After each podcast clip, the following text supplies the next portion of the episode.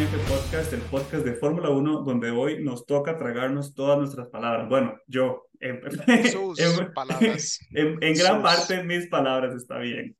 Eh, porque vamos a hablar de lo que pasó en el Gran Premio de Las Vegas esta semana que pasó. Este, y vamos a ver qué, qué, qué, qué tan, qué, qué tan bien o qué tan mal estuvo esta, esta carrera. Para hablar del tema, hoy eh, lamentablemente no nos acompaña el Gary, pero aquí tenemos a Mitch Hola. y a Jonah. Hola. Casi, casi le llega el tono. Ya casi. Sí. Toda la Y- testosterona por el piso, entonces ahí poco a poco voy llegando.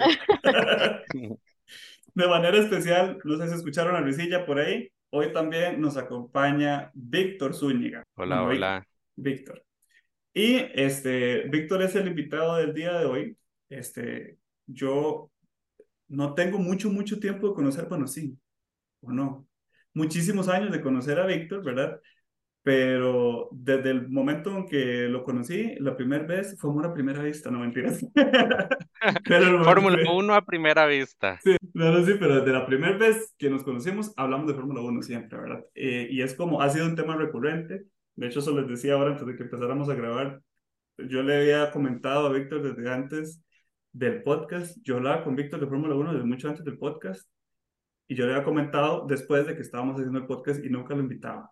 Yo no sé por qué hasta ahorita al final, este, ya, ya le dije, ah, Víctor, sí, es hora del podcast, le toca. Pero Víctor, cuéntenos, ¿cómo ha sido su trayectoria en la Fórmula 1? ¿Qué, qué, qué nos puede decir de, de usted y la Fórmula 1? No, pues, eh, ¿y qué les puedo comentar? Desde, desde muy chiquito, ¿verdad? Eh, di los deportes de motor. Desde que uno era carajillo, ¿verdad? Y yo me acuerdo jugar, bueno, yo me acuerdo jugar en bicicleta, ¿verdad? Que, de que hacía motocross y yo qué sé, ¿verdad? Ya luego uno va creciendo y, y, y va viendo otros deportes, ¿verdad?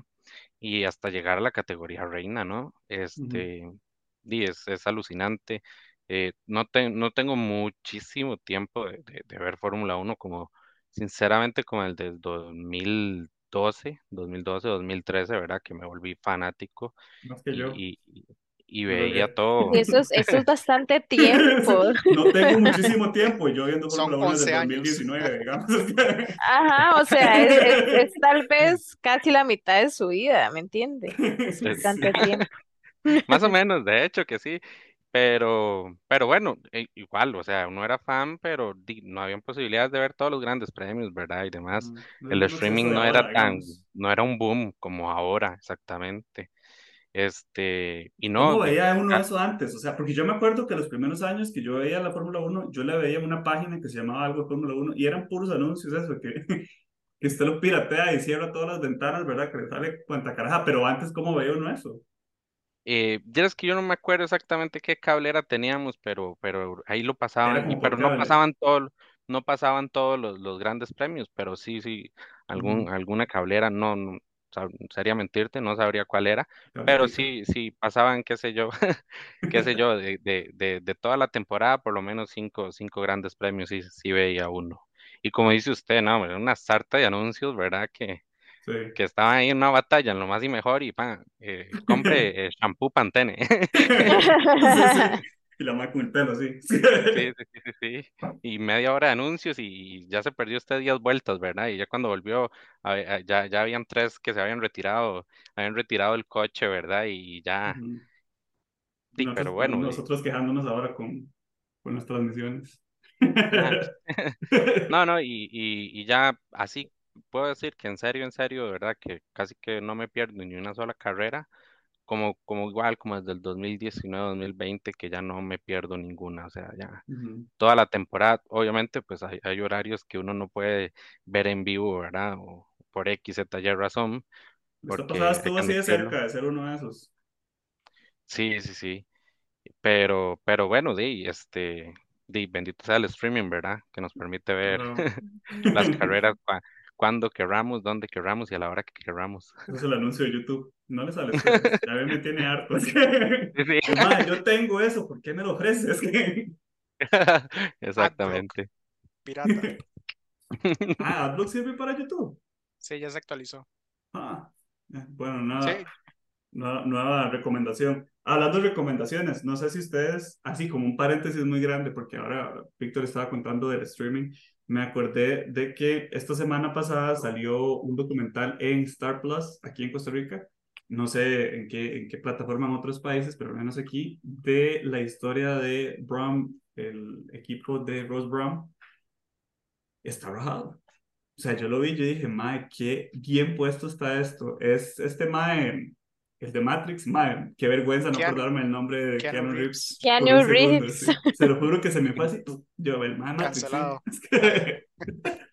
Es Este, es Keanu Reeves contándole a uno la historia de lo que pasó con este equipo de Fórmula 1 en los inicios y toda la trayectoria que tuvieron. Bueno, la trayectoria como año y medio, pero la trayectoria que tuvo el equipo, ¿verdad? Eh, y los altos y bajos que tuvieron. Entonces, ponen la historia de Jenson Button y la historia de Barrichello.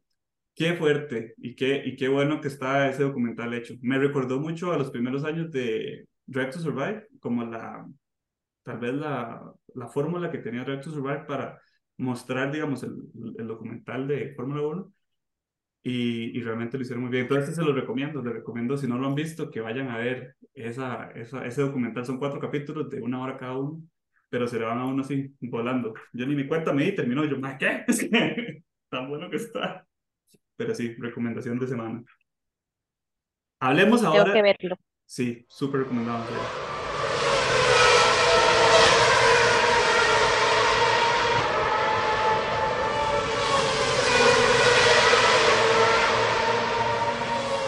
Hablemos ahora de lo que nos trae a, a, a este pequeño conversatorio del día de hoy, este panel de Fórmula 1, este, sobre esta carrera que pasó. Y es que la semana pasada yo hablé mucha caca, pero era real. O sea, no me estoy retractando de lo que dije necesariamente, pero, tengo Pero- que decir, Pero me voy a justificar en dos pero tengo segundos. que decir que este fin de semana terminé muy entretenido. Y a pesar de que estuve al borde de morirme por las horas del sueño y mi cuerpo de 32 años ya no está para sus mates, este, estuvo bueno. O sea, estuvo, es- como- ah, digamos, como de Fórmula 1 o de carrera, material de carrera en contenido, estuvo muy, muy, muy bien. Este, quitando de lado muchas de las cosas que pasaron, estuvo muy bien. Entonces, este, al menos yo logré ver como cosas malas y cosas buenas. Entonces, ¿por qué no empezamos por ahí? Hablemos de aquellas cosas negativas que ustedes vieron eh, durante este fin de semana. ¿Qué cosas negativas les llamaron, les llamó la atención? Yo quería Puede empezar ser del Ajá, todo, de de todo. cosas hasta de la carrera y todo, ajá, todo, ajá, todo, todo. ahí revuelto. ajá, de todo el fin de semana. Yo quería empezar Ok. por, por hablar de lo, del, del- de lo vacío que estuvo, sobre todo la clasificatoria, digamos, los primeros, los primeros días. Realmente estuvo pelado eso. Y la culpa de todo eso, por supuesto, es de por el precio de las entradas que ya habíamos hablado. Entonces no me retracto de eso. Pero creo que eso es algo negativo y ojalá que hayan entendido esa señal, digamos, de, de que vieran de que realmente bajar los precios en este caso solamente trajo un detrimento a esta parte. Y casi me muero yo en esa, en esa clase. O sea, eso y la hora en la que lo dieron. Para mí, la clasificatoria, por el horario y por todo, fue dolorosa. Digamos, yo realmente ahorita no me acuerdo, y es porque yo lo, por baboso, porque yo lo quería ver en vivo, ¿verdad? Pero realmente pude haberlo visto hasta el día siguiente y ya. Pero me dolió verlo en vivo. Y no me, no me, no lo disfruté tanto, la verdad. No sé a ustedes qué les pareció. La quali, Ajá. no, yo sí la disfruté. Pero es que, ¿cómo La haces? Es que verdad. usted- pero es que usted siempre está despierto a esa hora, ¿verdad? O sea, yo tenía, me estaba muriendo de sueño, no, sí debo aceptar que me estaba muriendo de sueño, aunque me estaba muriendo de sueño más en la carrera que el, eh, realmente en la quali. Pero a pesar de que tenía sueño, yo mm, de ahí sí la disfruté, pero supongo que es porque ya al fin y al cabo yo siempre aguanto sueño hasta esa hora. No sé cómo hizo. No, no, pero yo, yo creo que yo estaba con, acostumbrado. yo estaba viendo la carrera virtualmente con, con Crisito, con Gary, que hoy no está con nosotros, y yo le decía a Mae, porque yo para entretenerme estaba jugando Gran Turismo a esa hora, me acuerdo. Y yo le decía, Mae, mm, me estoy muriendo. O sea, yo estaba con el volante así en la mano y yo pegaba Bueno, cabezazos y me dormía. Y yo, mae, no puedo. Y Gary me decía, pero es que 10 yo, minutos yo más, 10 dormí en la tarde. Ah, ahí está. Yo sí dormí en la tarde, ajá, ajá, ajá. Entonces, digamos, de hecho, el sábado, que me estaba muriendo un poquito más, fue porque no había dormido en la tarde.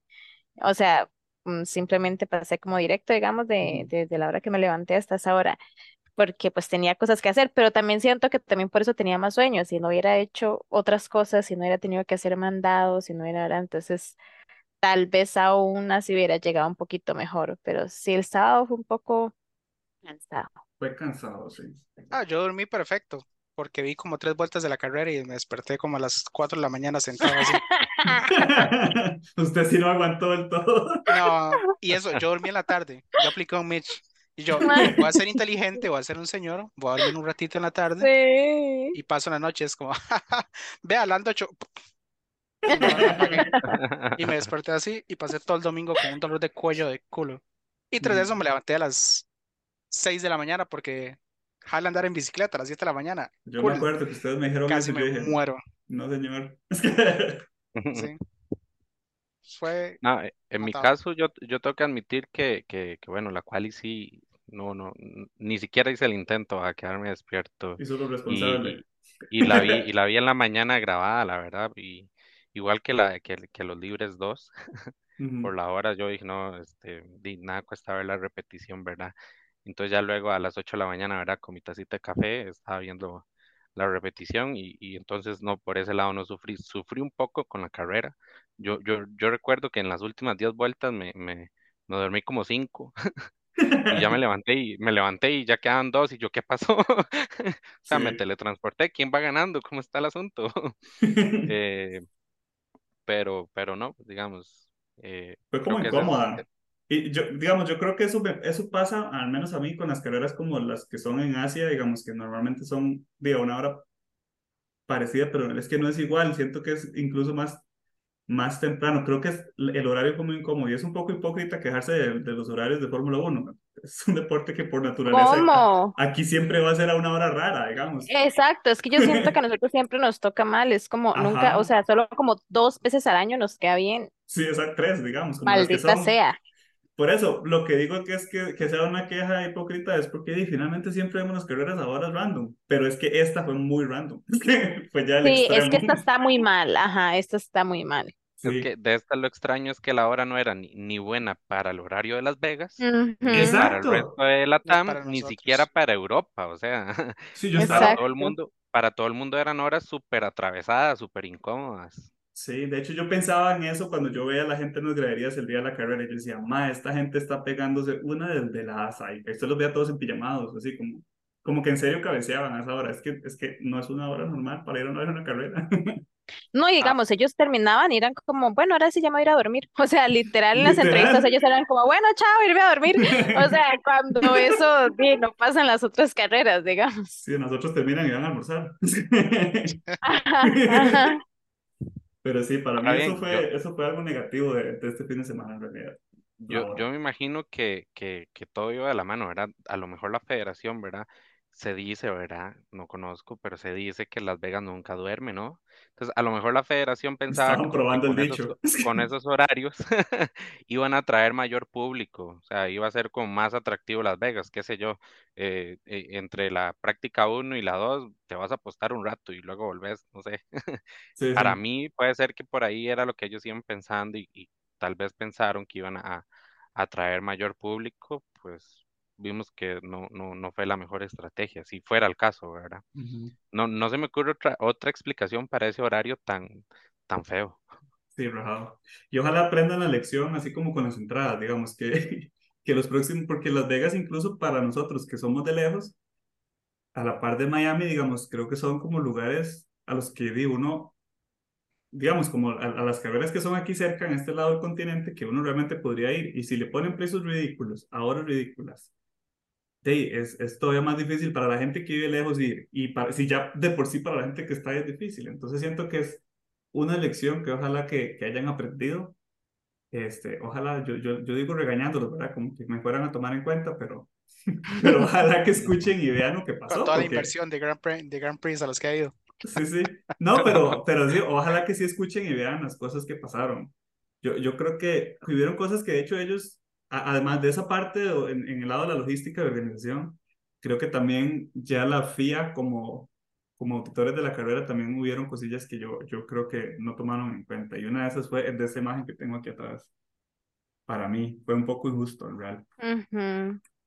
¿Qué fue lo que le pasó Bueno, a Sainz pero, los que no pero también, también no le podemos echar por total completo la culpa, por ejemplo, la FIA. Sí, la FIA fue el que puso la, la, La sanción, pero claramente también, o sea, hay como por todo la verdad, está claramente los que estaban a cargo como de, de ver que todo eso estuviera bien hecho, más la seguridad de la pista, pero también Mercedes, voy a decir el nombre así, bien claro.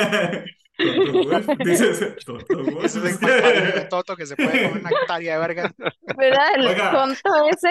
No, en serio, que los no, maes, no, di, yo- yo- ¿verdad? Dijeran como, ¿sabe qué? Vale mierda, ustedes no tienen aquí, van a ver qué hacen, pero apagan esa vara y, y ponen el, el penalti. Yo, mae, manda huevo, porque, o sea, por más que ellos, di, compitan, ¿verdad? Claramente, yo siento que, que también, digamos, muchas cosas de, de ser un buen competidor es que usted también le, le, le Sí, acepte cosas que tengan que ver, ajá, y también que tienen que ver con la seguridad de todos, al fin y al cabo. Entonces, siento como que eso simplemente fue, di, no sé, una muy mala decisión de parte de, del equipo, de decir como, a ver, que se juega Ferrari. Sí, y es que me, me duele tanto decir que estoy de acuerdo con Michi esta vez. Tirarle Porque- mierda por vara. No, no, porque normalmente, normalmente estamos en un desacuerdo con esas cosas, digamos, sobre todo con Russell y esas otras cosas. Hemos venido como ya acercándonos un poco más, Michi y yo, en, en tanto a ideología de, de Fórmula 1. Pero ahora llega Toto y como que más bien nos une incluso más a todos y nos dice como que realmente Mercedes está, está mal, o sea, está, esa ideología o esa idea que ellos tienen de, de competitividad está mal. Digamos, no, yo, yo entiendo que usted sea una persona competitiva y que usted siempre quiera ganar, pero como dice Mitch, aquí están poniendo en juego ya la seguridad del MAE. O sea, el MAE decía, creo que hasta que, que no había sentido las piernas por un toque del leñazo que se dio donde Sí, pasó se por dio. esa choncha, ¿sí? Sí, de hecho, la, la, la célula de supervivencia, ¿verdad? Que es el, el core del, del chasis, se fracturó. Por eso el MAE se llevó un semillazo. Ujú. Ahora ellos tienen como un milímetro de foam nada más como para que me estén cómodos. Y esa hora se reventó. El MAE podía, el MAE dijo que él podía ver la calle desde el cockpit. O sea, ahí, según escuché, falló. ellos también dijeron que el Mae por unos segundos no sentía las piernas del semerendo golpe que se llevó. Sí, sí. No, y ver todas las partes que tuvieron que cambiarle al carro y por lo que se llevaron a penalización, También. ¿verdad? O sea, es que no fue solamente como que chocó y fue un bump ahí, desbarató una suspensión, no, o sea, ese más barató el carro completamente, el motor, la unidad de poder, todo se le jodió con ese bendito, y, por un aspecto que ni siquiera tiene que ver con algo que normalmente está en una pista de carreras. Digamos, es que eso es lo que, lo que yo decía, eso- yo les decía a ustedes, es, fue, fue totalmente víctima de las circunstancias, con algo que se podría se debería ser un poco más flexible si no tiene absolutamente nada que ver con el, con el, con, con el desarrollo del carro como tal. Digamos, no fue como que el carro de repente decidió explotar, como si ha pasado. Digamos, es que literalmente la pista le metió el pie así al carro y lo mandó a volar. y di, el MAE perdió, perdió mucho con eso en realidad. Ahora, creo que mucho de esta mala fe o mala forma de pensar de Toto y de Mercedes en general con respecto a eso. Realmente no escuché que, que dijeron Russell o Hamilton al respecto. No me imagino que le hubieran deseado el mal, como Toto, que claramente Sí. pareciera que sí lo hizo con esa intención. Pero este, lo que pasa es que estaba escuchando el otro día que di, el segundo lugar del campeonato de constructores se lo juegan la otra carrera. Cuatro puntos se llevan nada más. Exacto. Entonces, Sí, o sea, creo sí, que sí es habla importante. también desde el calor de que están muy cerca de perder. Es que, ¿qué es lo que no puede solo Igual, es o sea, hay muchas cosas, di, que están como, o sea, no solamente ellos están peleando por un espacio en el campeonato.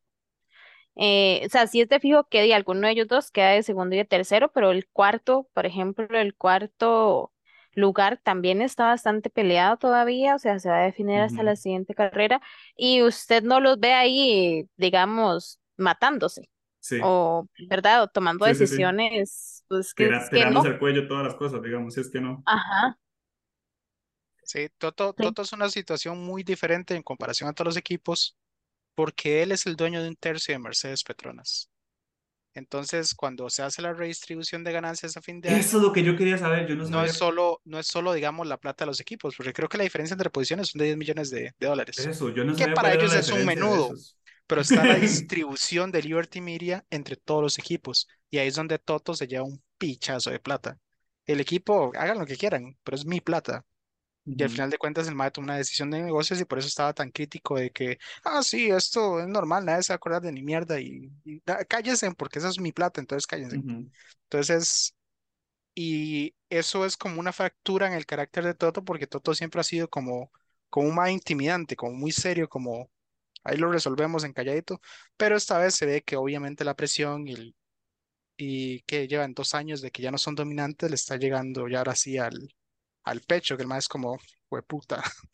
Me ujú. cago en la puta mierda, ¿qué es este cerote de carro? Y entonces ya se ve- ya se están viendo esas fracturas de que ya ahora sí se le está metiendo. Igual, y es como lo que decíamos, eh, bueno, lo que ha dicho en en otros podcasts. Cuando usted ve a su Dios sangrar, ya usted deja de creer en él. Y él tiene muchos patrocinadores que dependen del resu- resultados de Mercedes. Y cuando todas esas fracturas empiezan a fallar, entonces más como, ok, ¿cuándo vendo? ¿Quién me va a comprar Andretti? Le vendo un pedacito de Mercedes, mae. Sí, sí, raro.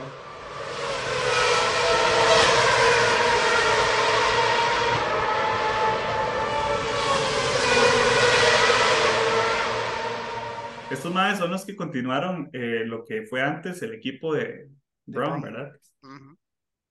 Que, Por que eso- en por serio eso- tienen, en serio tienen que ver ese documental. Sí, es tan recomendado porque es tan, por eso yo le tengo ahorita tanta fe a Williams, porque muchos de esos maes ahorita están en Williams. Por ejemplo, el, el director de, Estaba antes en Brown. de esta estrategia de Jensen Gould. Button, ahora es el, el CEO de, de Williams.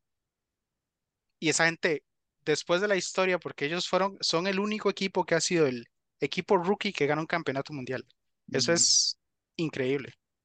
Y ahora con el cost cap, que ya no depende del dinero tanto, sino el desarrollo, ese es el momento en que Williams ahora está demostrando de que si nos ponemos las pilas en serio y aprovechamos la plata como tiene que ser, como lo hicimos en Brown, podemos tener los resultados que están teniendo ahorita. Y pasaron No, de ser pero- nadie a, a casi el, el medio midfield, digamos. Sí, no, y, y lo que, lo que, no, del, del otro que me parece interesante que se relaciona mucho o que me parece como un flashback de la vara es eso mismo que usted hablaba de los patrocinadores. Realmente, o sea, uno no lo ve tan así, tal vez, digamos, porque uno no está pensando en las calcas que tienen los carros en, pegadas a los lados, ¿verdad? Pero realmente los equipos sobreviven de esas calcomanías que llevan pegadas a los lados y estos errores que cometen equipos como Mercedes en las anteriores carreras al final le cuestan esas calcomanías o pueden llegar a costarles calcomanías. Eso es lo que le pasaba a Brown o lo que le estuvo pasando a Brown durante un tiempo desde el inicio, en realidad. Entonces, ¿de qué pasa? Que al final es- es- se ven estas cosas, que los equipos dejan de ser precisamente por perder o por situaciones como las que han pasado estos días. Yo creo que Ferrari es uno de los pocos equipos que puede decir que eso nunca les va a pasar. Todos los demás, no lo sé. Sí, Ferrari, Ferrari es una situación diferente porque también hay, hay como, creo que hay dos películas. Va a salir una de la historia de Enzo, o ya salió, no me acuerdo. Pero ya va a salir, pero es más como, como de Enzo, como un documental de Enzo. Bueno, no es un documental, sí es una película de Enzo. Pero Ferrari desde el inicio se fundó como Red Bull. El negocio comercial, la principal función que tiene es fu- eh, financiar el racing. Y. Ferrari eso es lo que está haciendo. Entonces, por eso es que, eh, por ejemplo, en, en- en el mundo de carritos normales, ¿verdad? De Ferrari, uno no es como que se gana la lotería, es como, oh, me, alcanza para, no sé, un 488. Usted llega a Ferrari y dicen, tome, pase la tarjeta, es como, no, usted tiene que comprar este y este y este y este antes de que tan siquiera califique para ese carro. Porque la exclusividad, exclusividad es lo que financia y lo que les da las ganancias para poder financiar Fórmula 1, que es la, la Ah, prioridad y- desde Y siempre. como dice usted, digamos, vamos a un ejemplo muy sencillo. Me parece que Ferrari es el único equipo que no tiene otro nombre en su nombre, valga la redundancia, digamos. No es como Red Bull, que, que, que es Oracle, Red Bull, Honda Ajá, en algún exacto. momento, o, o, o- o Ferrari, Haas, o todos que tienen, por lo menos van acompañados por otro, por un patrocinio. Ferrari me parece, no sé Que si Ferrari es corrigen, Ferrari. pero es el único que es Ferrari, listo. Es el único. Y como decía Jonathan, ¿verdad? Es hoy por hoy, me parece a mí que es el único equipo que puede mandar su carro completamente rojo y sobrevivir sí, quién sabe cuántas temporadas, ¿verdad? No, sí, exacto. Pero no, es que esa es la cosa. Entonces yo siento que no es justificar a Mercedes, ¿verdad? Pero creo que están amenazados. Están amenazados por todo lo que están perdiendo. Ellos y por eso hablan tanta caca, digamos. Por eso están hablando tanta ellos, caca. Ellos están en problemas. Uno obviamente no sabe qué tan serios porque esa plata es estúpida que uno jamás la va a ver probablemente. A menos de que esta mierda pegue. este, entonces, o sea, es, es mucha plata y ahora el problema es que es, es el cost cap. Porque digamos, usted puede ganar, ahora usted puede hacer ganancias, porque usted sabe que no puede gastar más de 150 por ahí de millones de euros. Y todo lo demás es ganancia, siempre y cuando no lo gaste. Entonces, como voy a vender este pedacito de, de real estate al lado del carro para el sticker, para que es patrocinador. Pero esos patrocinadores, por ejemplo, Petronas, ya ellos tienen, o sea, ellos pueden patrocinar el equipo que les dé la gana y pueden comprar otro como ya lo hicieron antes. Entonces ya Mercedes, bueno, Toto está viendo que su tercio está en peligro. Porque si los otros, si Mercedes y Petronas dice como, ¿sabe qué, Toto? Estamos cagando, le va, le va a pagar la mitad de lo que usted pagó para que jale. Y se lo venden a alguien más. Y entonces el man jala. Y desaparece completamente de Fórmula 1. Por eso Toto es una situación especial y queriendo buscar otro responsable, ¿verdad? De la penalización de Carlos Sainz, me parece a mí que la FIA juega mucho en eso, digamos. eso es lo que yo decía. Como tu reglamento ¿verdad? Histórico, ¿verdad? ¿Cómo no contempla que puede pasar, o sea, un circuito urbano? O sea, estamos hablando, y era primera vez, y hasta donde entiendo, este tema de la alcantarilla ha sucedido, no a esta magnitud, pero ha sucedido cuando se estrenaron otros circuitos urbanos. Sí. Entonces, ¿cómo, ¿cómo el reglamento es posible que no contemple una falla de esas y que Carlos Sainz sufra la penalización que sufre? O sea, estamos de acuerdo que es un factor externo. Y sí, tal vez a lo mejor este, pudiste darle alguna penalización, pero algo un poco más razonable, digamos, porque al final sí se saca algo de ventaja con todos los cambios que se hacen y entenderíamos una penalización, pero no una penalización normal, como si hubiese sido eh, como que el propio lo hubieran hecho, exacto. Exactamente. Entonces, para mí yo creo que el primer responsable es la FIA al dejar esos vacíos grandísimos, ¿verdad? En su reglamento, en algo tan importante como lo es eh, la seguridad de los pilotos, ¿no? Totalmente. Eso es lo que yo decía al principio. O sea, yo, por eso yo, yo sí le echo la culpa un poco a la FIA por no, por no, contemplar, por no contemplar los actos de Dios, digamos. Es que usted no sabe, usted no sabe qué cosas pueden pasar que realmente no están, están totalmente fuera del control del equipo y no tienen nada que ver con las decisiones que ellos, o sea, no es como que el mal propio se va a mandar contra una alcantarilla, ¿me entiende? Digamos, es, ni la va a ver jamás. Sí, exacto, digamos, no, no es como que, y, y, y, claro, como, como usted dice, digamos, si va a tener alguna ventaja porque está cambiando todo.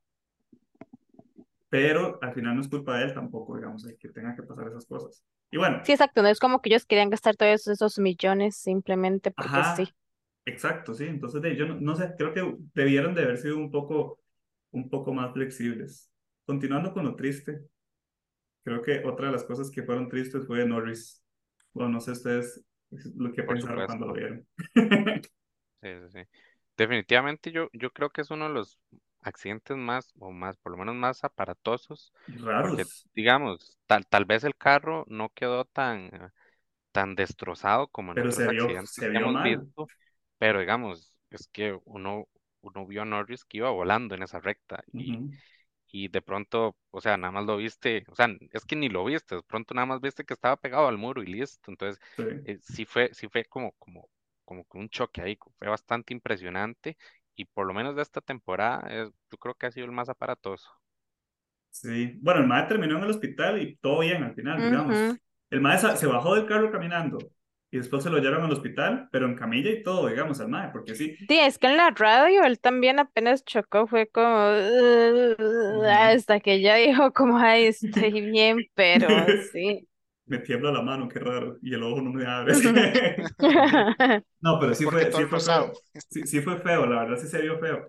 Y, y, y aquí yo vuelvo otra vez al aspecto de seguridad de la pista y por uno de los motivos por los que todavía no me termino de comer todas mis palabras de que este, este gran premio fue un poco improvisado en tanto a logística, digamos.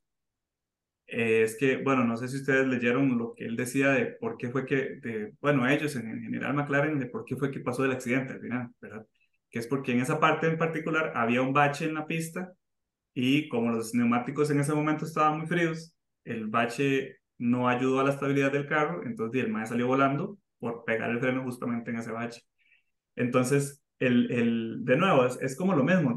si usted sabe que hay un, un, sector o una parte en la pista que puede llegar a ser peligrosa, está bien que ellos tengan que leer eso en la pista, ¿verdad? Claramente son pilotos y deberían de manejarlo como piloto, pero al mismo tiempo no deja de ser inseguro y vea lo que le pasó a esta imagen, ¿verdad?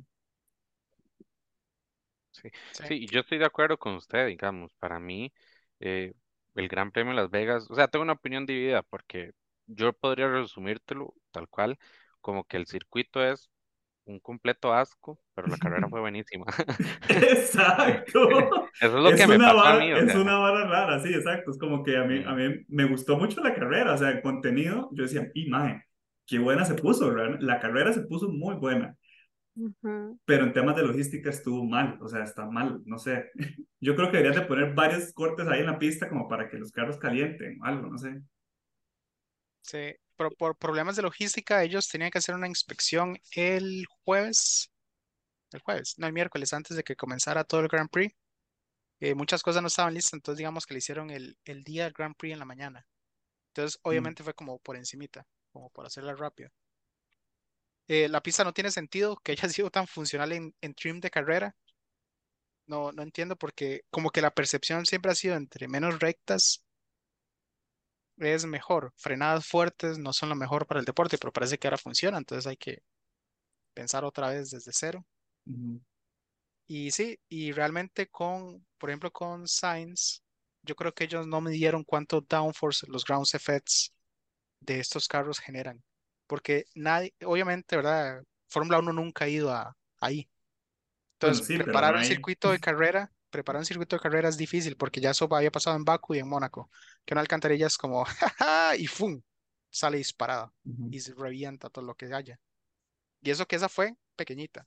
No era una alcantarilla, alcantarilla, sino que era como una salida de agua, ¿no? Ahora es una salida de agua, un drenaje. Sí. Entonces, obviamente, eh, iban, se esperaban de que hubieran ah, problemas, pero por el otro lado también ya saben qué es lo que tienen que mejorar por los siguientes 10 años que tienen de contrato, entonces... ¿Tienen 10 años de contrato ahí? Sí. Día y sí. Bueno, ¿eh? eso fue algo? Pero yo, yo, entendía que estaba confirmada hasta el 2025 y después de ahí ya no se sabe. Ahí, bueno, no sé, lo extendieron, ya, ya lo confirmaron. A mí algo que me pareció como gracioso. Pegó la vara. Sí, exacto. La práctica cual y no fue tan más o Bueno, no, las prácticas fueron un desmadre. Bueno, práctica uno en realidad. Lo demás estuvo ahí y eso es como, madre, qué bichudo, pa, 10 años. Sí, algo que me pareció gracioso de eso fue precisamente que, digamos, bueno, nosotros hablamos basura de Las Vegas la semana pasada, los pilotos, muchos se era como, madre, va a ser una verga, todo va a estar horrible, la gente, todo el mundo estaba como, qué horrible, y es lo mismo que, que, que dice Víctor ahorita. Y te mira la carrera y hasta los pilotos están, madre, quiero correr otra vez ahí. qué bueno el otro año, estoy esperando ya para volver a correr. El, eh, digamos, yo me declaro fan de Red Bull, ¿verdad? Por supuesto, y... y... es que... No, sinceramente. y, y, y, y, digamos, y Max Verstappen es de, otra, de otro planeta, ¿verdad? Pero, pero fue un poco chocante, ¿verdad? Ver lo que hizo Max, ¿verdad? Pasó toda la semana hablando, pero cochinadas del Gran Premio, ¿verdad? Y, y, termina la carrera y vivan Las Vegas, ¿verdad? Fue como, o sea, ¿estás de acuerdo? ¿No estás de acuerdo? O sea, qué, chocante, ¿no? O sea, porque yo dije, a mí me deja opiniones divididas, pero no es un gran premio que yo te diga, volvería a ver y lo disfrutaría. Es como, ya sabemos a qué vamos. Yo esperaría que en los siguientes 10 años, ¿verdad? Mejoren un poco la trazada del circuito. Creo que, sí, creo, que, se pueden hacer mejoras. Creo que sí, tiene potencial. Eh, tanto a, nivel económico para la FIA, ¿verdad? Como para el espectáculo, pero sí creo que deberían de hacer algunas mejoras, ¿verdad? En la trazada. Yo cortaría varios rectos ahí, sí, son demasiado. Sí, exactamente. La mitad del ah. circuito la cambiaría. para que vayan todavía más rápido.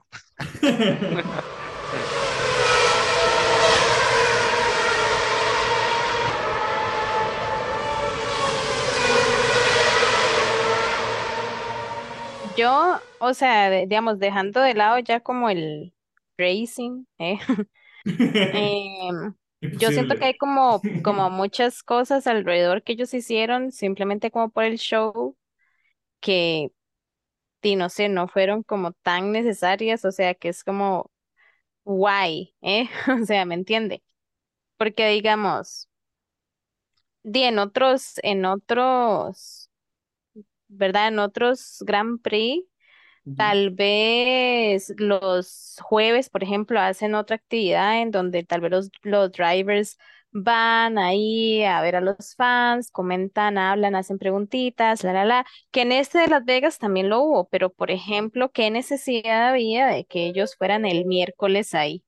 Literal, no les hicieron ni una sola pregunta y yo como, ya los van a conocer al día siguiente, o sea, hubieran hecho la presentación de los drivers, por ejemplo, ese mismo día, o sea, el, jueves o el viernes, eh, y el concierto que hicieron, pues sí dejarlo para la gente que, por ejemplo, compró la entrada, porque, o sea, el concierto sí estuvo muy bueno, la verdad, o sea, a pesar de que realmente fueron solo como una canción cada artista, eh, fueron gente muy conocida y bastante buena, entonces digamos, yo esa media hora la verdad la disfruté, pero este, yo esperaba más porque sí, pensé que era algo que iba a tener que ver realmente con los drivers o como con la carrera como tal y no simplemente como un show de música. Em, sí, que pero también mucho de eso no tuvo nada que ver con, Exacto. Sí, sí, o sea, literal para que no salieran un minuto presentándolos a todos, o sea, no sé, siento que fue como demasiado innecesario. Y digamos también como, no sé, es que de verdad el que ellos quisieran como presentar lugares tan como emblemáticos del lugar, pero hacerlo todo, como tan forzado, siento que fue todo nada que ver como al final cuando ya terminó la carrera, ¿verdad? Y ellos pusieron ahí su carrito y los llevaron al otro lado de la pista. Sí, sí, este, simplemente para hacerles una entrevista y luego devolverlos al mismo lugar. O sea, es que eso fue tan innecesario. Yo como, ¿para qué hacen eso? O sea, realmente, ¿para qué hacen eso? Es como pérdida de tiempo, ¿me entiendes? Fue una pérdida de tiempo, nada más verlos ahí andar en el carro y, bajarse, que el mal les hiciera preguntas que ellos ni siquiera supieran qué hacer. Y eso es como otra, como que nunca les dijeron realmente como a los pilotos qué era lo que tenían que hacer. Entonces, en todas las actividades que no era correr, los maes estaban súper perdidos. Es como en el Driver's Parade. Incómodos. y perdidos, o sea, en el Driver Parade ellos ni siquiera sabían qué tenían que hacer, ¿verdad? Era como el maestro de, de, la MMA, ¿verdad? De, de ¿Cómo se llama? De la UFC. Ese, ese, ese, ajá, Yo me reí tanto con eso, Dios mío. Pero usted los veía todos y todos estaban perdidos, o sea, no fue solamente, digamos, el, el reel que ellos sacaron de Checo, ¿verdad? Sino que literal, todos. los, a todos los presentaban y todos eran como, ah, tengo que hablar con usted, usted me va a hacer alguna pregunta, o a dónde me tengo que ir, y verdad, y ni siquiera sabían ni a qué carro tenían que irse, a pesar de que el carro tenía los nombres de ellos, pero de fijo ellos desde ahí no veían tampoco nada. Entonces siento que, que, que pues es como que de, demasiada vara para algo tan innecesario. Entonces ellos no, no tiene nada que ver al final con, con, con, el punto de por qué están ahí, digamos. Ajá, o por ejemplo con esto del carro, ¿verdad? Y al final cuando los llevaron a las entrevistas que el MA de Red Bull se metió porque él pensó que de ahí iban para el podio y que fueron como, no, sálgase de ahí, usted no va, y el MA, ok, y entonces saliéndose del carrillo, ¿me entiende? Y Leclerc como, ay, madre, no entramos en este carro, solo hay campo para tres. Ay, no sé, o sea. Fue, fue raro, fue muy raro. Parecía todo muy improvisado. esa, esa, es, la palabra. Yo creo que lo más, o, digamos, yo sé que no fue solamente eso, pero creo que lo más simbólico y, y, que también me hizo gracia que todas las redes oficiales lo, lo, lo, lo reproducían como ESPN, como la misma Fórmula 1 el meme de Checo con este Mae. O sea que sí, sí, Esa, eso es como el resumen de todo lo que pasó alrededor de la carrera que no tenía absolutamente nada que estar haciendo ahí en realidad. Era como, Mae, ¿para qué hacemos todo esto sin un propósito? Realmente no me están enseñando los pilotos, digamos, ¿no? o no me estaba enseñando algo diferente que ya yo no he visto, no sé, era como innecesario en realidad. Ajá, ajá. Gracioso, gracioso, o sea, me reí demasiado, eso sí, Sí, ajá, yo no quito pero eso, ajá, ajá, ajá. Pero siento que fue fue bueno mucha por, vara por, malos, por para, malos motivos, digamos. Ajá, ajá, fue como mucha vara para algo tan innecesario. Ajá, sí. Y bueno, ya después de ahí, pues sí, yo creo que la, la carrera tal vez como tal, podríamos decir que esperábamos que tal vez fuera peor y no estuvo tan mal, No estuvo bien. pero, pero bueno, tampoco es como para que ellos digan fue la mejor carrera, porque yo siento que tampoco lo fue. No, eso sí, es- y eso es algo que yo escuché que la gente decía que ha sido de las mejores carreras del campeonato. Y yo, mm, Mm, mm. no, o sea, estuvo buena, estuvo buena, sí, pero no, no fue la mejor carrera del campeonato para mí, al menos.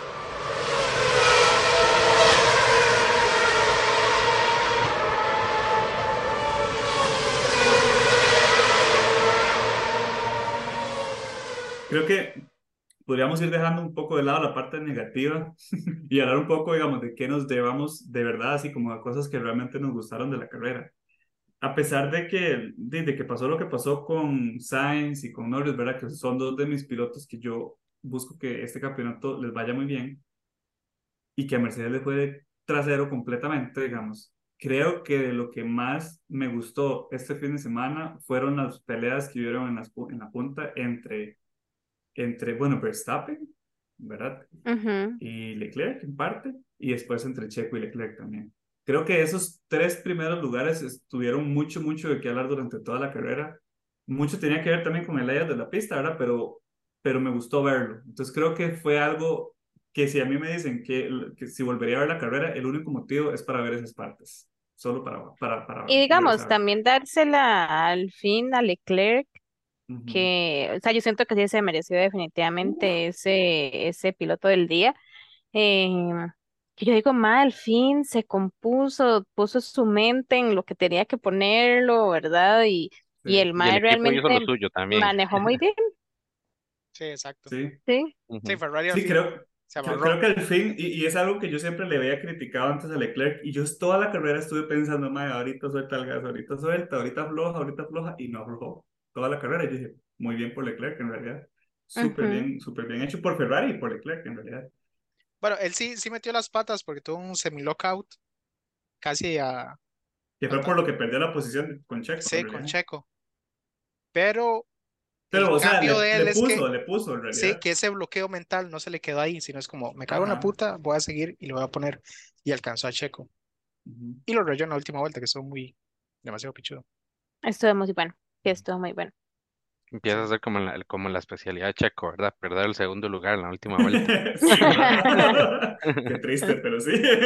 Sí, sí. Oiga, que también hay que dársela a Checo, Sí. ¿verdad? O sea, nosotros hemos hablado mucho de que Checo se equivoca demasiado y no quiero decir que en esta carrera tampoco no se haya equivocado, pero eh, siento que bien, la o hizo sea, bien, la sí, hizo sí. bien, ajá, perdió su segundo lugar, sí, pudo haber obtenido el segundo lugar también, pero realmente No es como que ahí, se la puso fácil en realidad. O sea, es que ajá, sí estuvo, o sea, no, no fue que el Mae se estaba dejando. O sea, estuvo, estuvo bien. La verdad, yo siento que estuvo muy bien el, el- desempeño del Mae. Es que es eso, como sí, que yo, yo también acepto que me he encajado mucho de Checo y esta vez totalmente mis respetos porque sí manejó muy bien contra un piloto que le estaba poniendo demasiada garra en realidad y, y sacó un resultado bueno al final. O sea, siento que es el resultado que se merece. Checo y Leclerc ambos. Yo creo que ujú, si usted agarraba y sacaba de la ecuación a Max Verstappen, no, es que en esta carrera Verstappen sí fue como un poco diferente, porque tuvo No, sus momentos también, Sí, que creo, pierde. no se fue, no se creo, escapó. creo que hay que exacto, admitir que es la carrera en, en la que Max Verstappen ha sido humano, Sí, tal cual, o que... sea, no, no estuvo fuera de esta galaxia, o sea, cometió de, de principio a fin muchísimos errores y, y digamos, seamos honestos, para mí la victoria era Leclerc y la, se la llevó Verstappen por el safety car, Sí, Sí. sí. El tal safety cual, car, ese fue el que provocó el, el choque de Norris, ¿verdad? sí, me varios safety cars, creo que me, y me Eh, parece que el de... dos creo que dos, Y, y uno de esos fue en el que de hecho Di Verstappen ya se le arrimó un montón a, a Leclerc y por eso perdió ya la posición después. sí. Yo Pero creo si que de no todas maneras iba a perder la posición, la verdad. Yo, yo no veía a otra persona que no ganara que no fuera Verstappen. En algún punto siempre termina ganando, pero es que esa es la cosa, la Ujú. ilusión de que Leclerc pudiera ganar estaba más presente antes Sí, de sí, sí. es que- Y aún así Creo de que que todos- Leclerc estaba, duró 15 vueltas dentro del DRS de Max. Max no se lo pudo quitar. Mm, Iban socados. Cualquier metida de patas de alguno de los dos y eran un... estaba- todavía estaba como en el aire, como, oh, puede que Charles, oh, puede que Max, sin esa vara. Es que eso, eso fue, digamos, como que, como que ese toma y deme realmente, sí, sí, como que, como que se notó bastante. Dígame, súper siento más que- despacio. Y Mm. parte de la humanidad de Max, par- parte de la humanidad de Max, que, que sinceramente sí no esperaba verlo nunca, es soltando la chancla y ayudando a Checo. O sea, Al final, no sí. esperé verlo nunca. Ay, o sea, ¿quién dice? Él no le ayudó. No, él No, sí iba, sí le- iba claro, a 4 segundos digamos, adelante y él votó como a aflojó. 1.8. Él aflojó un 1.8. montón. Y Pero igual después- tampoco pero- le dio el Sí, DRS. sí, exacto. Yo, yo No, creo no que O sea, DRS, que- no, No, pero la ¿De qué nomás. succión sí. La Sí, succión sí se pero... la dio. Sí. No, yo creo El- que el-. Pero el MAE pudo haber sido más team player y Ajá, tampoco hay que exacto, decir que el exacto. MAE hizo todo porque no. No, no, el yo mae- el no mae sí podía aflojó, pero no aflojó lo porque ibas a perderla. Exacto, No, es que- exacto. Si soltaba más, perdías la posición. O sea, ¿qué es lo que estaba haciendo Max? O sea, donde Max bajó de esos tres segundos a uno punto algo, era espacio suficiente para que Checo aprovechara el rebufo. Y con ese rebufo te ganabas unas décimas. Sí, Pero no fue, exacto, pero pudo haberle ayudado más, nada más No, que fue, no, no, no. el, el man no tomó riesgos tampoco, Si Sainz no pudo hacerlo, si Sainz pudo hacerlo en aquel momento con Lando, manda huevos que Max no Bueno. pudiera hacerlo con No, diferente. yo Checo. creo que, Bueno, yo creo que no iba a tomar, con no iba Víctor a tomar aquí. riesgos ahí. Bueno, vamos a Recordemos que estamos hablando de Max Verstappen, Sí. ¿verdad? No es cualquier tipo, o sea, es Max Verstappen el que nunca ha regalado ni un centímetro a nadie. Sí, literal. Ni a la abuela. ¡Oh!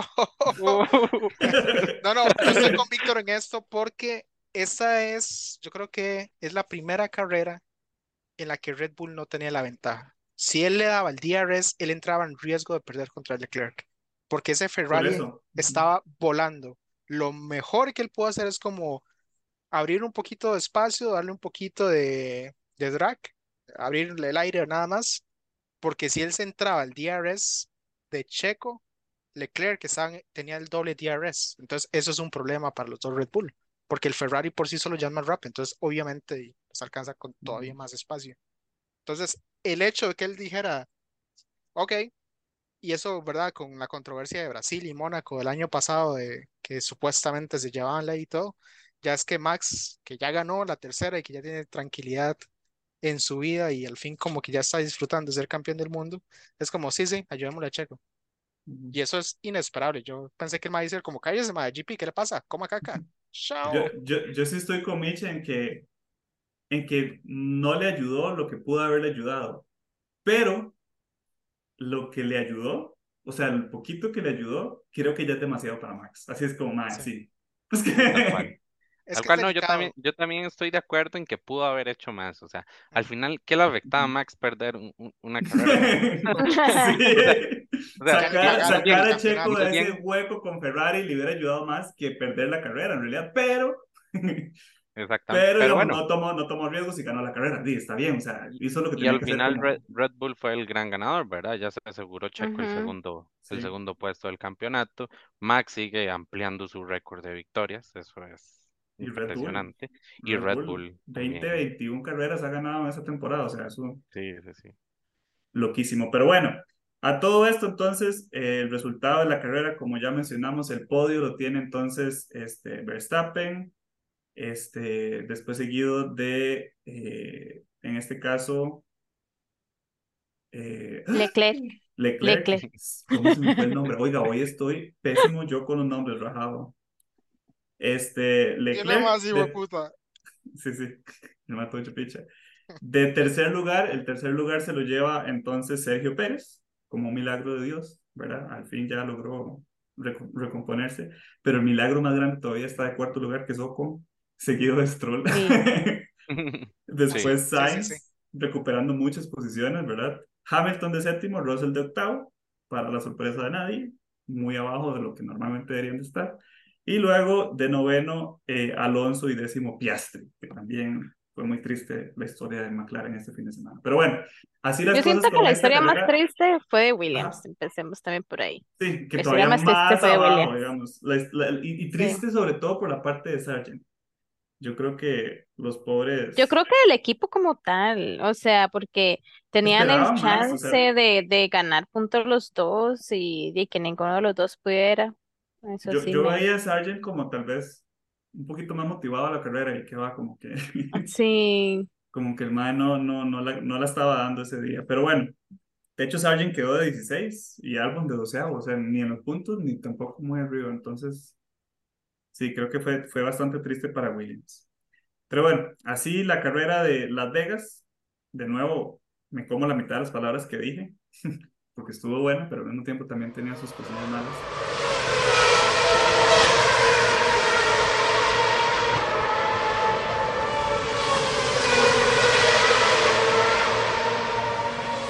Ahora quedamos a la espera de la última carrera del campeonato, que es el, próximo fin de semana en Abu Dhabi, este, y a ver qué tal.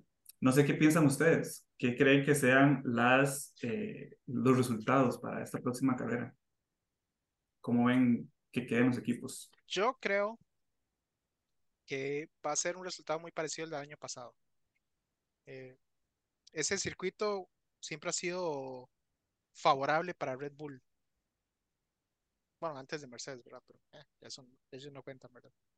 Pero entonces yo creo que Red Bull y Ferrari van a ser los grandes ganadores, espero, porque yo quiero ver a Mercedes sufrir que pierda ese segundo lugar y que les duela, porque metieron muchas las patas este año y todo se puede ir a la pura mierda en realidad. Ojalá que a. Red Bull y Ferrari le vaya bien. Y a Williams, porque ahora soy Sí. el Team Williams. ¿Y cómo ve que queda entonces? De igual que el año pasado, Verstappen P1, Leclerc P2, Checo P3, P4 Sainz y Driver of the Day Leclerc otra vez. Igual que O sea, no igual que el año pasado, igual que esta carrera. Eh, básicamente, Se acaba de decir el, el, el podio de ayer. no, es el mismo podio. La Sí, es solo Sainz y eh, Sainz y, Sí, Sainz. y Ocon. Sainz. Ok. Yo creo que Abu Dhabi, de hecho, está, está como muy enterrado en el corazón de mucha gente y creo que Mercedes no va a dar la talla para esta carrera otra vez. Creo que va a ser otra otra decepción en realidad. Eh, yo digo que Verstappen sí queda de primero, como siempre, ¿verdad? Va a ganar la última y va a hacer historia con eso. Este, de segundo lugar, sí me veo más a Norris. Quiero ver a Norris ahí y de tercero a Piastri. O sea, necesito que McLaren levante otra vez. De cuarto lugar veo a Alonso porque, no sé, es que yo, yo sé, ve, ve a Stroll que hoy quinto en esta pasada. O sea, yo creo que, que Aston Martin sí, sí la tiene para, para llegar arriba. Y el driver the day va a ser Piastri porque está de tercero. Claramente la gente va a votar por él. Sí, yo, uy, verás que he, he tratado de pensar en un podium, ¿verdad? Un poco más eh, eh, realista, pero lo cierto es que, digamos, tal vez, y a, a no ser que caiga un rayo, eh, va a ganar Verstappen. A menos que llueva en A no ser, a no ser que se, que se, que se levante una alcantarilla y les barate el carro. Sí, sí, sí, exactamente. Entonces, yo, yo- mi podio, obviamente, pues Verstappen de primero. Y aquí varía un montón. Vieras que me gustaría ver un Ferrari de segundo y me gustaría más si es, si es Carlos Sainz, la verdad. Creo que lo ha pulseado muchísimo en toda, en todo el campeonato. O sea, se ha visto mucho mejor que Leclerc en, en- para mí 50-50. O sea, el 50% de las carreras han sido de Sainz y el otro 50% de Leclerc. Y se merece cerrar con un podium, la verdad. Sí. Y, tomando en cuenta que hizo algunos cambios, ¿verdad? En Las Vegas, creo que puede sacar ahí la milla extra para llegar al segundo. Hmm. Y el tercero Olvidé ese pequeño gran detalle, en realidad, se me dan de carro nuevo.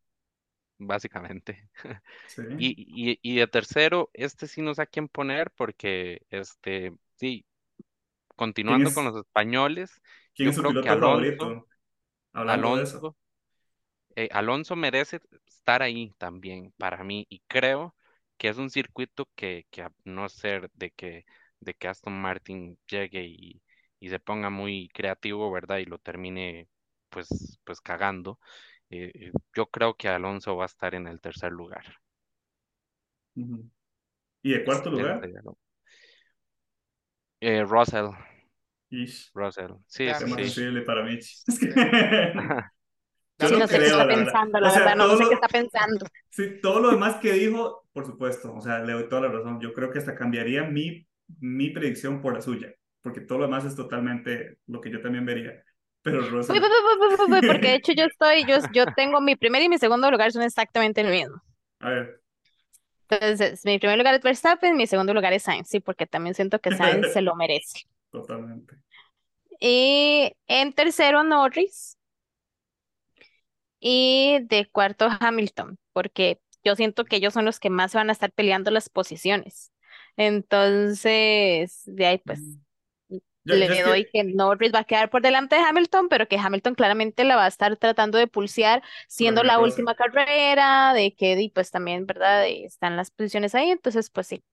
Y eh, pues y siento que si Sainz queda segundo, se va a llevar el Driver of the Day, pero también quería hacer mención de que yo espero, yo espero, yo espero que de verdad ese séptimo lugar de la temporada se lo lleve Williams y que entonces ni Alpha Tauri, ni Haas, ni ¿quién me falta? ¿Quién está por debajo?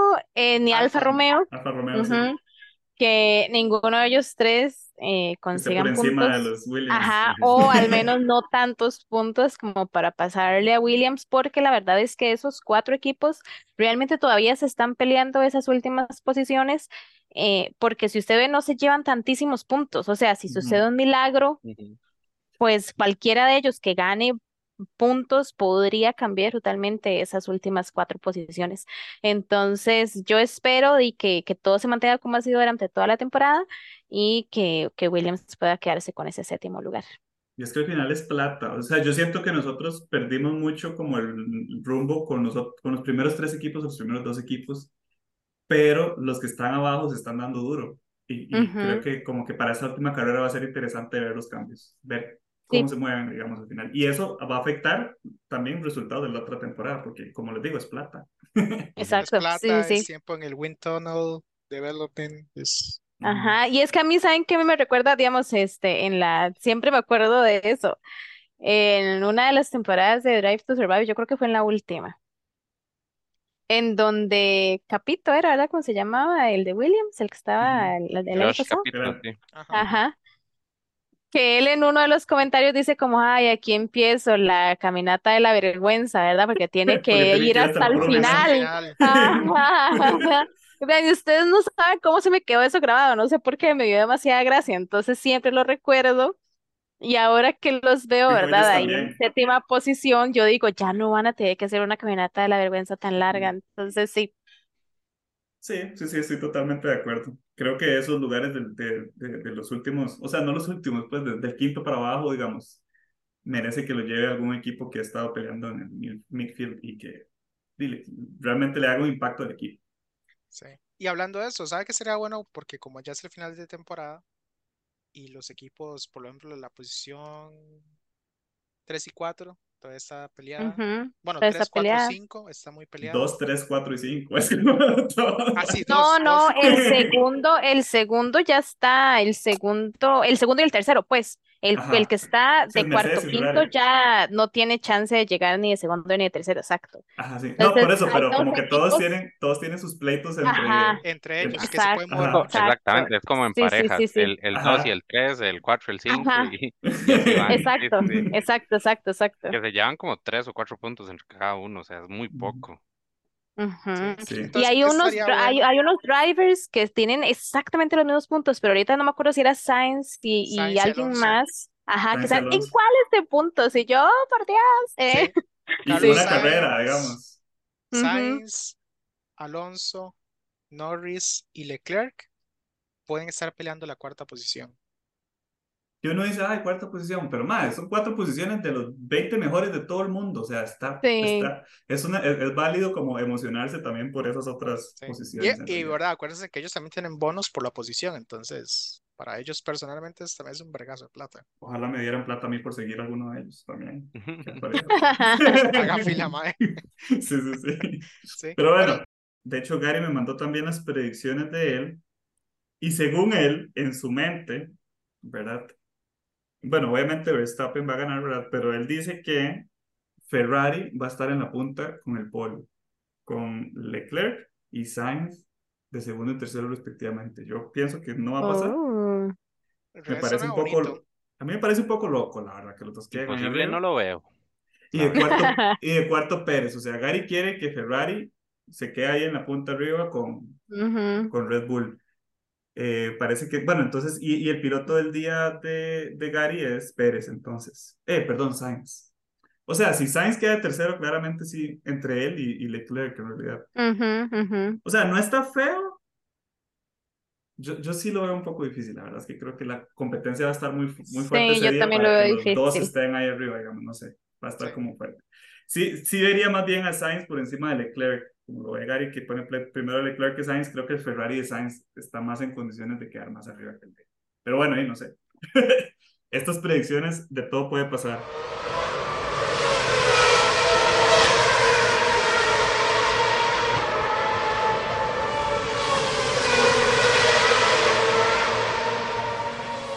Estaría bueno hacer como entonces cómo va a terminar los constructores, porque ya se acaba el- Ah, bueno, no sé, porque ya las es- predicciones de cómo van a terminar los Ah, bueno, sí, de cómo, de cómo quedan al final todos los, los constructores. Yo, yo opino. Desde el segundo lugar, pero sí ocupo que me digan, porque ya no me acuerdo bien. ¿El segundo lugar se lo está peleando quién? Mercedes y Mercedes, Ferrari. Mercedes, Ferrari. ajá. Ok, Bueno, y suave. luego, a ver si, ¿cómo están? A ver, cuénteme. Bueno, la diferencia entre Mercedes, que está ahorita de segundo, y Ferrari son cuatro puntos. Entonces, cualquier estupidez y alguien gana. Sí, La diferencia entre McLaren, que está de cuarto, y Aston Martin son nueve puntos. Ok. Luego Sí, nueve está puntos es la diferencia entre que queden entre los Entre primeros cuarto y los quinto. últimos. Sí, literal. eh, Alpine, está asegurado, van a quedar de sextos, porque la diferencia son de 100 puntos hacia abajo, entonces no importa. Ahora, 7, 8, 9 y 10. Actualmente, Williams, 28 puntos. Alfa Tauri, 21. Alfa Romeo, 16. Haas, 12. La Creo que diferencia, Haas es que el que está mamando. Es que sí, Haas y Alfa Romeo se llevan cuatro puntos. Ujú. Alfa Tauri y Williams se llevan siete. Pero, por Pero ejemplo, o sea, a- a- al Haas que va de, de último, sí, por ejemplo, así, porque pues, pues muchas cosas del destino lograran, ajá, ellos podrían llegar a ser séptimos sí, y, y ganarles a Williams Sí, o sea, las, Tauri. di- la- la- Ujú. las diferencias que entre los últimos cinco, digamos, realmente dan para que cualquiera de esos equipos pueda llegar hasta el quinto, digamos. O sea, es que es, que es eso, Bueno, hasta el digamos. séptimo, pues. Hasta el séptimo, sí, como. Ujú. Pero entonces es eso, como que realmente la- las, las posibilidades son muchas, pero sí es cierto, como que digamos, la- para mí las peleas sí son entre Mercedes, Ferrari, eh, McLaren y Alfa, Aston- eh, Aston Martin, sí, Ujú. Williams y Alfa Tauri y Alfa Romeo y Haas. Esas son como Ajá. las peleas que yo veo. Entonces, Para entre mí- ellos, ¿quiénes quedarían? de- Ajá. Para mí, que ya sabemos que Red Bull ganó, o sea, eso es Sí, sí, más que claro. ¿verdad? Ujú. Pero entonces, entre Ujú. Mercedes y Ferrari, para mí va a ganar Mercedes esta próxima carrera. No, mm, Uh. qué difícil. Es que, es qué difícil, es Ferrari. que siento que Ferrari tiene mucho que ganar, pero Mercedes puede. Mercedes, me quedo con Mercedes. Soy seguidor de Mercedes, voy a enfocarme en eso. Después entonces sería Ferrari, claramente. De cuarto lugar, quedaría entre McLaren y Aston Martin. Va a ganar McLaren por esos podios que yo predije que van a ser ciertos. Es y después va Aston Martin. Entre Williams y Alfa Tauri, para mí gana Williams definitivamente. Y queda sexto. Y De séptimo. No, es sexto. Sexto sí. ya es Alpine de fijo. Se- sexto Ah, sí, sí, baboso yo. Eso me lo salté. Eh, y después, entre, entre Alfa Romeo y Haas, gana Alfa Romeo, claramente. Entonces sería en esa posición. Red Bull, Mercedes, Ferrari, McLaren, Aston Martin, Alpine, Williams, Alfa Tauri, Alfa Romeo y Haas. Mm, yo se lo tengo un poquito diferente. Yo voy a poner a Ferrari claramente antes que Mercedes, porque jamás voy a poner Mercedes antes. Eh, Nada más luego ver la otra McLaren. semana, la otra Forza semana Ferrari. quiero ver si yo... Luego McLaren y Aston Martin. Eh, porque Sí, pues la sí, también. es esa, en realidad. Yo creo que todos los demás Espéreme, no he llegado al final. Ya lo estoy viendo. Luego. Williams, claramente, pues que quiero que quede, como ya dije, séptimo, entonces Williams, Alfa Tauri, más que todo por Yuki, ¿verdad? No, no, no sobreentienda que quiero que sea por No por. Ricardo, sí. En realidad, yo ya, yo ya ni lo sumo ni lo resto en esa temporada, nada. Sí, sí, sí. De noveno, en realidad, a mí me gustaría que quedara Haas. Lo veo, la, la verdad, siendo sinceros, lo veo imposible. Pero me gustaría que quedaran de novenos y pues claramente de décimo Alfa Romeo. Sí, sí, no lo sé. Yo, bueno, no sé. O sea, yo es que no le tengo nada de fe a Haas. Pero sí, las diferencias entonces entre mío y el suyo es Haas y Ferrari. Exacto, sí, es Usted correcto. tiene más fe. Ujú. Rick, ¿usted?